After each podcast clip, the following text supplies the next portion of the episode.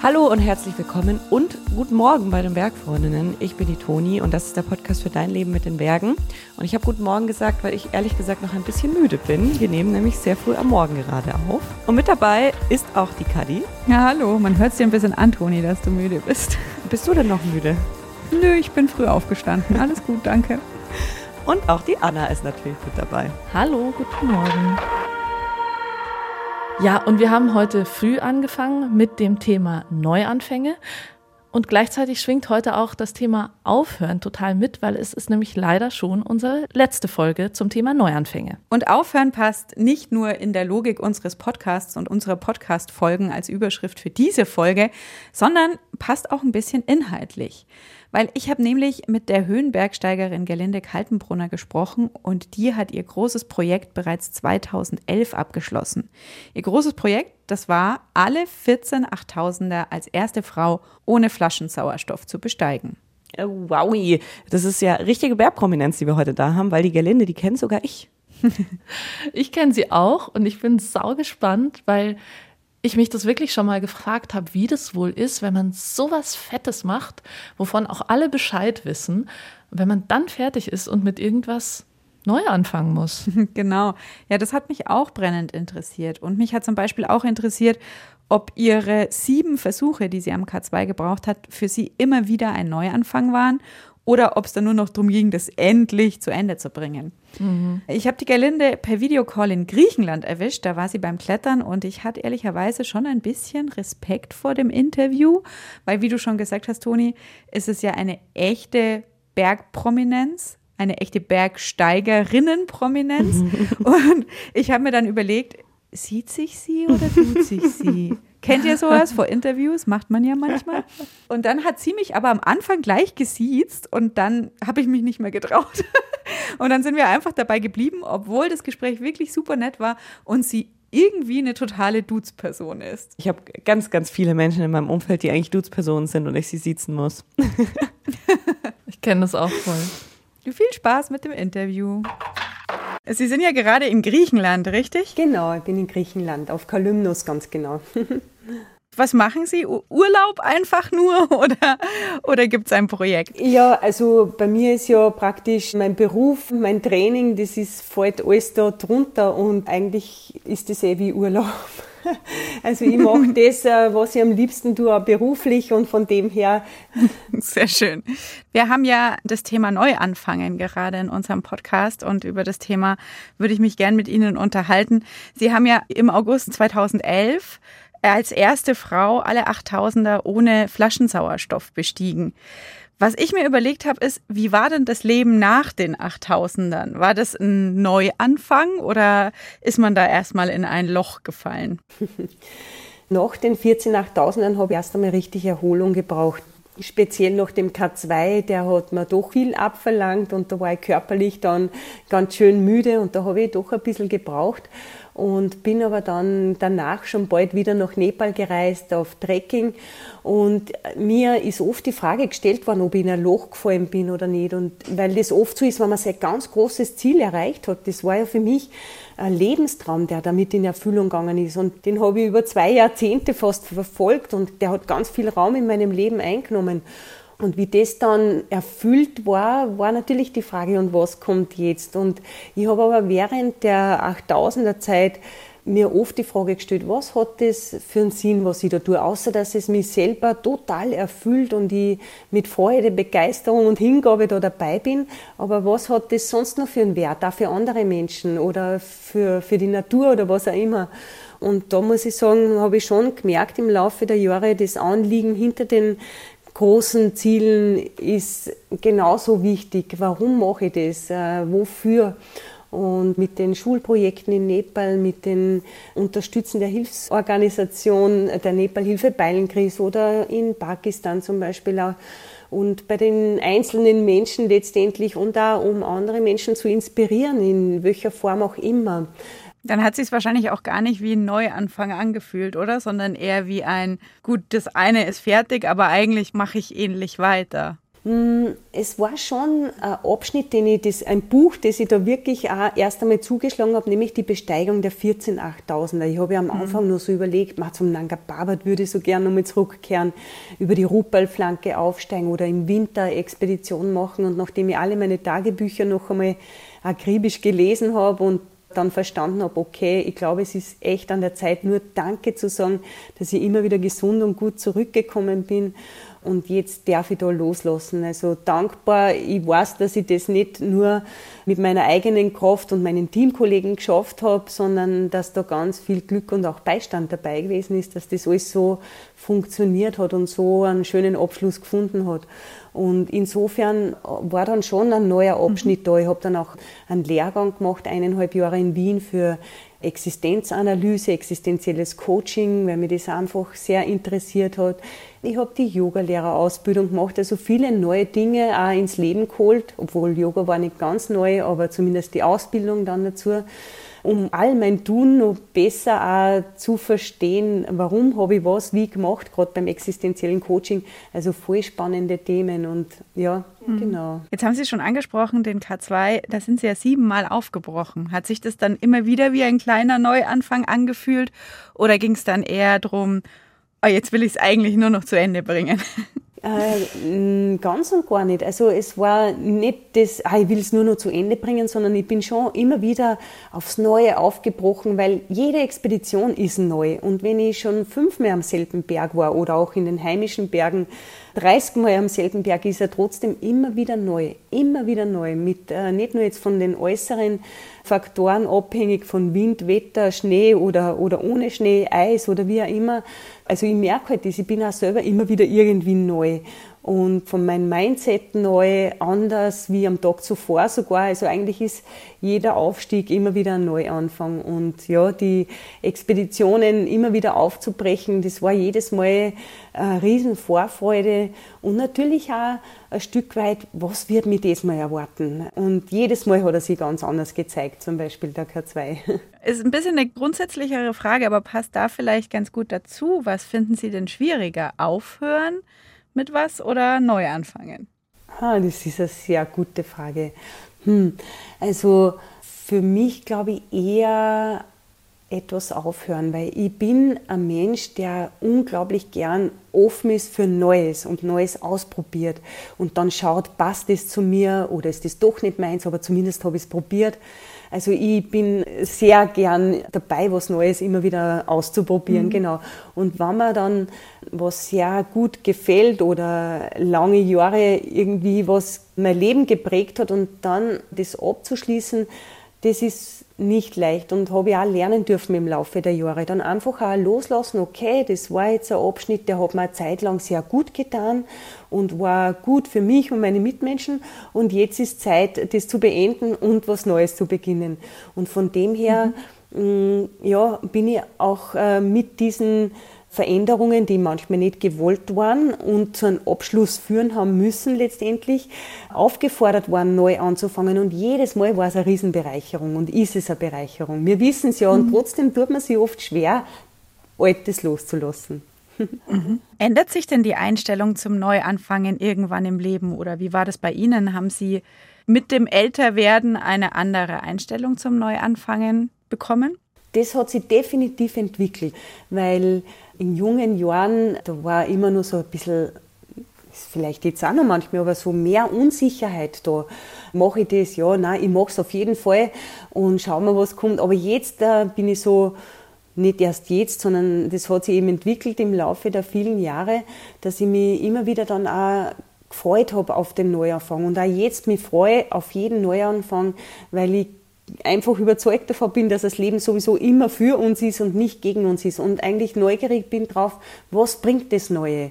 Und wie wird sich das entwickeln? Und ganz viel davon haben wir ja selber in der Hand, alles können wir nicht steuern, aber sehr viel. Und darum ist es wirklich so, dass ich so gar keine Ängste habe ich in dem Sinn nie gehabt, aber so, dass ich so mir denke, ich weiß nicht, ist das das Richtige oder mit Bauchwehen einen Neuanfang geht ganz und gar nicht. Wenn ich mich dazu entschließe, einen Neuanfang zu starten oder was Neues zu beginnen, dann mit voller Hingabe und dann schauen, was bringt das Ganze. Mhm, das hat sich schon mhm. verändert. Das heißt ja aber dann auch nicht unbedingt, dass Neuanfänge immer leicht sind. Gab es mal einen schwierigen Neuanfang oder sagen wir es positiver, einen spannenden? Auf jeden Fall, einige in meinem Leben. Also einen sehr äh, spannende Neuanfänge habe ich immer irgendwie und schwierige hat es auch gegeben. Spannend war auf jeden Fall, wie ich den Beruf als Krankenschwester beendet habe zum Beispiel mhm. und mich dann letztendlich ganz und gar dafür entschieden habe, jetzt als Profi-Bergsteigerin unterwegs zu sein. Da waren so viele Unsicherheiten da. Meine Familie hat gesagt, wie kannst du das machen, einen sicheren Job aufgeben und wie willst denn du vom Bergsteigen leben können? Also so von außen vor allem ganz viel Zweifel und Ängste gespürt und trotzdem auch gespürt, was will mein Herz wirklich? Und ich habe das so tief im Herzen gespürt, ich möchte es unbedingt und bin dann wirklich dem gefolgt und habe einmal den Verstand oder was heißt den Verstand schon eingesetzt, aber halt zumindest die Einflüsse von außen außen vor lassen und habe mir gedacht, nein, ich probiere es, weil was kann im schlimmsten Fall passieren, dass es nicht funktioniert. Es ist nicht lebensgefährlich. Ich finde wieder Arbeit und habe da nie Existenzängste gehabt. Und das hat mich schon sehr erleichtert und erleichtert mir bei jedem Neuanfang, um was geht es wirklich. Nicht um, um um Überleben. In meinem Fall jetzt, bei manchen vielleicht schon, aber in meinem Fall waren es immer so Neuanfänge, okay, neu ausrichten, neu orientieren nach meiner Ehe zum Beispiel, das war dann kein leichter Neuanfang und dennoch war er dringend notwendig und auch da bin ich aber nicht irgendwie davon gelaufen, sondern habe mich ganz in mich einmal zurückgezogen und eingespürt, was war, reflektiert, wo liegen meine Muster, was steht da an zu verändern und somit war auch das wieder ein totaler Neuanfang und hat mein Leben so sehr bereichert, weil ich wirklich ganz in die Tiefe mit mir selber gegangen bin und mir wirklich auch meine Schatten voll angeschaut habe und wirklich gewillt war, diese Schatten zu beleuchten. Und das hat sehr, sehr gut getan im Nachhinein, aber es war eine sehr intensive Zeit, die auch schmerzhaft war, sage ich jetzt einmal. Mhm. Vielleicht nochmal ganz konkret zum Beginn des Höhenbergsteigens. 23 Jahre waren Sie da alt, wenn ich richtig informiert bin. Und der erste 8000er war ja in Pakistan. Ich glaube, es gibt ganz viele ambitionierte Bergsteiger und Bergsteigerinnen, die sich vorstellen könnten, mal ein bisschen in Richtung Höhenbergsteigen zu gehen. Jetzt habe ich ehrlicherweise ganz konkret überhaupt keine Vorstellung, wie man das anstellt. Wie, wie man Klettern anfängt, das äh, finde ich ist noch relativ logisch. Aber wenn ich jetzt sage, ich würde gerne mal anfangen mit dem Höhenbergsteigen, hätten Sie da ganz konkrete Tipps, wie man das am besten bewerkstelligt? Auf jeden Fall.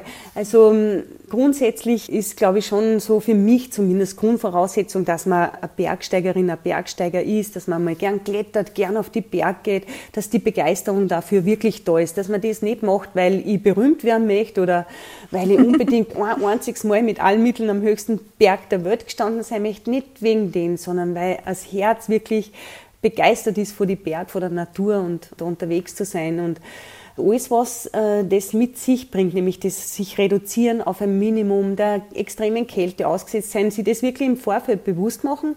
Und dann würde ich wirklich vorschlagen, einmal reinschnuppern, wie vertrage ich die Höhe, wie geht's mir in der Höhe? Und da vielleicht erst einmal so einen schönen 5.000, 6.000er probieren. Und wenn das gut geklappt hat, dann heranwagen an einen schönen 7.000er und ich plädiere halt immer, das wirklich mit eigener Kraft zu schaffen, mit dem Team gemeinsam, wirklich ohne Flaschensauerstoff, das äh, würde ich schon sehr empfehlen, weil das reduziert das Ganze und auch die eigene Wahrnehmung letztendlich. Und da muss ich sagen, könnte viele Tipps geben, weil zum Beispiel um die Höhe gut zu vertragen, spielt die Atmung und die Ernährung ganz eine wesentliche Rolle.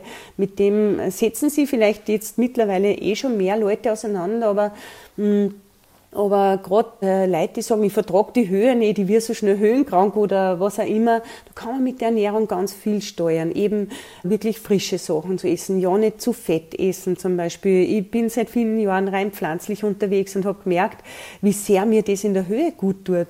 Nicht nur in der Höhe, auch äh, im Tal natürlich, aber auch beim Höhenbergsteigen hat sich das nur ganz positiv ausgewirkt zum Beispiel beim Atmen äh, wirklich ähm, in die Nase ein- und ausatmen und nur so schnell gehen, wie man durch die Nase eben atmen kann. Und wenn ich das nicht schaffe, dann muss ich das Tempo reduzieren und den Körper wahrnehmen. Wenn man die Aspekte alle berücksichtigt, dann glaube ich, wird das Höhenbergsteigen trotz äußerster Anstrengung, oft je höher das raufgeht, trotzdem zum puren, was heißt, Genuss, ich weiß nicht, Genuss ist der falsche Ausdruck vielleicht, ja schon auch, aber zur tiefen Freude möchte ich mal sagen, mit dem, was man vor Ort dort oder was ich vor Ort immer wieder erlebe, wenn ich in Nepal, in Pakistan unterwegs bin, eben auch dieses ganz sich minimieren auf das Nötigste und mit dem wenigen ganz Großes schaffen. Weg sein von jeglichen Handy und, und allen möglichen Einflüssen, die halt von außen auf einem zukommen und dann schauen, wie kann ich mit meinem Geist selber, mit meinem Körper, mit der Zentriertheit da äh, wirklich bestmöglich raufkommen, mit dem Berg verbinden, mit den Teamkollegen gemeinsam. Das sind so viele Aspekte und das ist alles so schön und kraftvoll, das zu, zu erfahren und zu erleben. Mhm. Möchte man gleich anfangen, wenn man Ihnen zuhört. Was wäre denn ein guter Einsteigerinnen Sechstausender oder einer, der Ihnen besonders gut gefällt? Hm, es kommt immer darauf an, wie ist man technisch drauf. Ist man jetzt, kann man gut Steileis klettern oder ist man eher der Hochtouren-Bergsteiger, der schon auch Felskontakt hat. Je besser man vorbereitet ist, je fitter man ist, desto mehr kann man es auch genießen. Und zum Beispiel in Nepal, da gibt es einige schöne Sechstausender, die man wirklich, äh, wo man mal in die Höhe ordentlich reinschnuppern kann. Das wäre zum Beispiel der Island Peak, also, aber da braucht man schon ein bisschen, also auf jeden Fall unbedingt eine gute Steigeisentechnik, das ist immer Grundvoraussetzung sowieso und auch mit dem Pickel umgehen können. Oder auch der Mera Peak, 6.500 Meter. Ja, es, es gibt viele, nicht nur in, in Nepal, auch in Südamerika zum Beispiel und, und oder auch schöne 5000er mal. So von dem her, genau. Und dann aber auch schöne 7000er. Große Auswahl. Wie war das denn bei Ihnen? Also wie haben Sie denn ganz konkret angefangen? Wie kam es zu dem, dass Sie dann irgendwann mal auf dem Broad Peak standen? Ja, ich habe schon als junges Mädel angefangen zum Bergsteigen mit dem Pfarrer damals gemeinsam und das ist, hat mich in jungen Jahren schon voll begeistert. Also die Berge, das Klettern, die Skitouren, also so die breite Palette überhaupt kennenzulernen. Also bei mir ist das wirklich gewachsen von klein auf und dann habe ich auch mal einen Vortrag gesehen über den K2 und da war dann eben der starke Wunsch, da irgendwann ins Karakorum zu wollen, um diese Berge in echt zu sehen. Und so bin ich eigentlich jede freie Minute, auch dann wie ich als Krankenschwester berufstätig war, jede Freizeit, jede freie Minute habe ich in den Bergen verbracht. Im Winter beim Skitouren gehen, beim Eisklettern, im, im Sommer beim Felsklettern, äh, auf die Bergsteigen. Ja, meistens waren wir halt dann im jungen Jahren Felskletternd unterwegs und Hochtouren und so weiter. Ja, und das hat dazu geführt, irgendwann einmal einen ganz hohen Berg ähm, zu besteigen versuchen. Ich muss dazu sagen, ich habe dann damals, es zieht dann ja richtig zu den Menschen hin, die gleichgesinnt sind irgendwie. Und ich habe dann damals einen Freund gehabt, der war einiges älter als ich, also ich glaube neun Jahre na zehn sogar. Und der war schon äh, auf 8000ern. Und äh, insofern war das dann, mich hat es wahrscheinlich auch hingezogen zu diesen Menschen. Darum war das auch neuliegend, dass wir dann einmal gemeinsam aufbrechen. Und so sind wir damals im mhm. Freundesteam dann eben losgestartet. Jetzt habe ich gelesen, dass Sie gesagt haben, mit Yoga und Meditation hätten Sie gerne früher angefangen oder würden Sie im nächsten Leben früher anfangen. Wie kam es denn zum, zum Yoga anfangen? Also das körperliche Yoga, mit dem habe ich relativ spät angefangen. Ich habe dann von den Sonnengrüßen irgendwann gehört, das war, wie alt war ich da, ich glaube vielleicht äh, 7, 38 oder so. Die habe ich mhm. dann schon praktiziert und war aber irgendwie ja, Sonnengrüße und das war für mich Yoga und dann gibt es noch ein paar andere Übungen. Ich habe das wirklich nur auf den Körper bezogen gehabt und habe eigentlich erst später dann so richtig verstanden, dass Yoga ganz viel mehr ist als wie nur diese Asanas, wie man sagt, die Körperübungen mhm. und habe aber zu meditieren schon 2003 begonnen und da mit einem Mantra eigentlich, das mir ein lieber Freund geschenkt hat und da hat er nur gemeint, äh, horch dir das einmal an, diese Klänge und schau, was die mit dir machen. Nachdem ich sehr offen bin und alles ausprobiere, ich habe mich sofort hingelegt, habe Kopfhörer genommen, habe dieses Mantra gehört, eine Dreiviertelstunde und habe gemerkt, ähm, das verändert meinen inneren Zustand total, also zum Positiven ich habe es gar nicht näher beschreiben können, es hat mir einfach gut getan und habe mir gedacht, das höre ich wieder. Und dann war ich richtig jeden Tag dieses Mantra und ich höre es immer noch jeden Tag. Und habe dann viel, viel später erst erfahren, dass das eines der größten Heil- und Segensmantren überhaupt ist. Und so bin ich über dieses Mantra dann auch zum Meditieren gekommen. Ich habe gemerkt, ähm, wenn ich mich hinsitze und, und Stille einkehren lasse, dann geht's mir besser, dann bin ich ruhiger, dann bin ich zentrierter. Hat aber nicht von Anfang an geklappt, natürlich. Ich habe mich ganz klassisch Kerzen vorne aufgestellt und in die Flamme geschaut und mich nur auf den Atem konzentriert. Ja, nach zehn Atemzügen war ich schon wieder, oder nach fünf am Anfang, war ich schon wieder ganz woanders mit meinen Gedanken, was ich noch zu erledigen habe und, und, und. Und da habe ich gemerkt, wie schnell der Verstand eigentlich abweicht und, ja, und, und mehr und mehr hat mich das dann aber begeistert, weil ich gemerkt habe, daraus kann ich echte Kraft schöpfen. Und das habe ich dann auch sehr gespürt mit der Praxis der Meditation tagtäglich. Hm, ist es so, dass ich, dass ich wirklich auch in ganz stressigen, außen stressigen Situationen im Inneren ganz ruhig bleiben kann, Ruhe bewahren kann, auch in schier ausweglosen Situationen und auch eine sitzende Nacht auf 8000 Meter, wenn es eiskalt ist, trotzdem ruhig äh, verbringen kann und den Geist zur Ruhe bringen kann. Um das geht es ja, den Geist zur Ruhe bringen. Und das, äh, daraus schöpfe ich ganz viel Kraft. Äh, das ist wirklich was, was ich wo ich merke, das ist so was Kraftvolles und darum habe ich gesagt, mit dem hätte ich so gern schon viel früher begonnen. Natürlich sind dann die Körperübungen dazugekommen, die, die Atmung hat sowieso beim Höhenbergsteigen immer schon eine große Rolle gespielt, aber dann noch mehr darüber zu erfahren, das hat dann alles sehr, sehr gut und ist sehr hilfreich, mhm, um wirklich auf allen Ebenen gesund zu bleiben. Mhm. Wie würden Sie das denn einschätzen? Wie wichtig ist denn, ich nenne es mal, die mentale, der mentale Aspekt beim Höhenbergsteigen im Vergleich zum körperlichen? Oder es klingt ehrlicherweise auch ein bisschen so, als würden Sie es überhaupt gar nicht trennen. Mhm. Also ich glaube, das macht mindestens 50 Prozent aus. Ja, mhm. möchte auf jeden Fall sagen. Körperlich geht da jeder bestmöglich vorbereitet hin und ich schaue wirklich immer, wenn ich auf Expedition gehe, dass ich topfit bin, weil mir das auch mental wieder Sicherheit gibt. Ich habe jetzt alles dazu getan, dass ich bestens vorbereitet bin und was jetzt auf mich zukommt, das kommt auf mich zu und das versuche ich dann bestmöglich zu meistern. Und da habe ich wirklich mehr und mehr gemerkt, was das Mindset, wie man so schön sagt, ja, ich finde den Ausdruck im Englischen in dem Fall einfach so passend, dass mhm. man wirklich, äh, dass man, wenn man das richtige Mindset hat, dass man da ganz, ganz viel erreichen und erfüllen kann letztendlich und ähm, ja, mit vielen Schwierigkeiten oder fast allen Schwierigkeiten auch gut umgehen kann.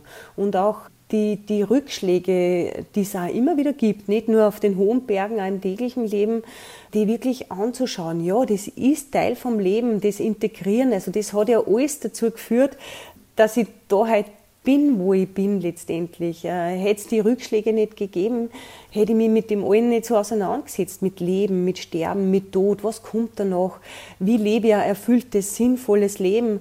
Das waren auf einmal alles Themen, die mich so sehr interessiert haben. Was kann ich kurz bewirken in der Welt, ähm, um, um da wirklich dem Ganzen einen Sinn zu geben. Und ich finde das so grenzenlos spannend und da äh, habe ich wirklich ja, äh, ganz viel eben durchs Höhenbergsteigen auch erfahren und erlebt und darum der Kopf äh, der ist mit ausschlaggebend, dass das gut wird. Gibt es denn Dinge, die Sie jetzt gerne noch neu anfangen würden oder die Sie auf Ihrer Bucketlist, sagt man ja auch so schön im Englischen, noch stehen haben, die ganz neu wären? Hm.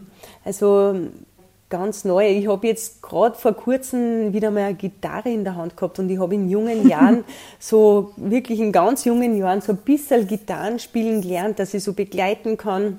Und und habe es dann aber wieder sein lassen und da habe ich jetzt gemerkt, ich glaube, äh, das werde ich jetzt einmal so richtig lernen, äh, so richtig. Und weil mir das eine Freude macht, äh, gerade beim Yoga und beim Mantra singen ist das voll schöne Spiel indisches Harmonium, habe ich angefangen mhm. vor einer Zeit zu lernen und das macht mir auch so eine Freude. Und das Schöne ist, das hat alles Platz im Leben, weil man sagt, ah, jetzt macht sie nur noch Yoga.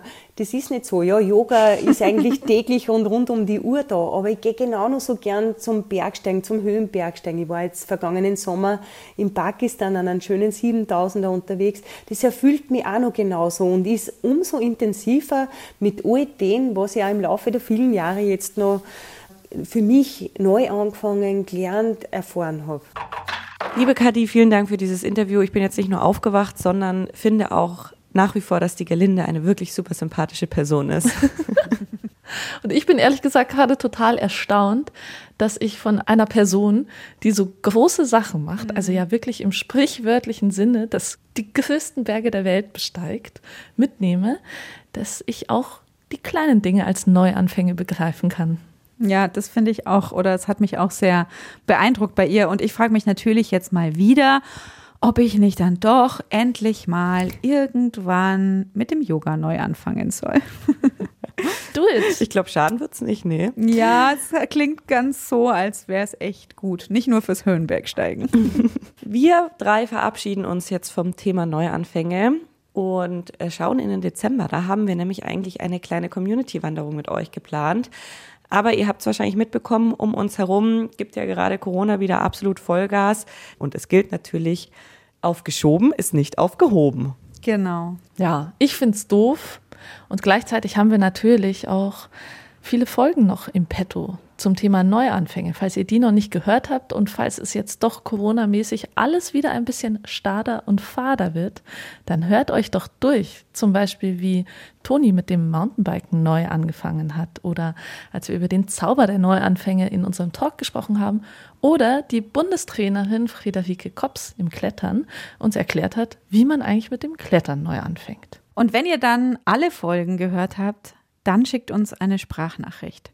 Ihr dürft sie uns auch schicken, wenn ihr nur eine gehört habt. Aber wir freuen uns immer über euer Feedback, über eure Meinungen und eure Perspektiven auf unsere Themen.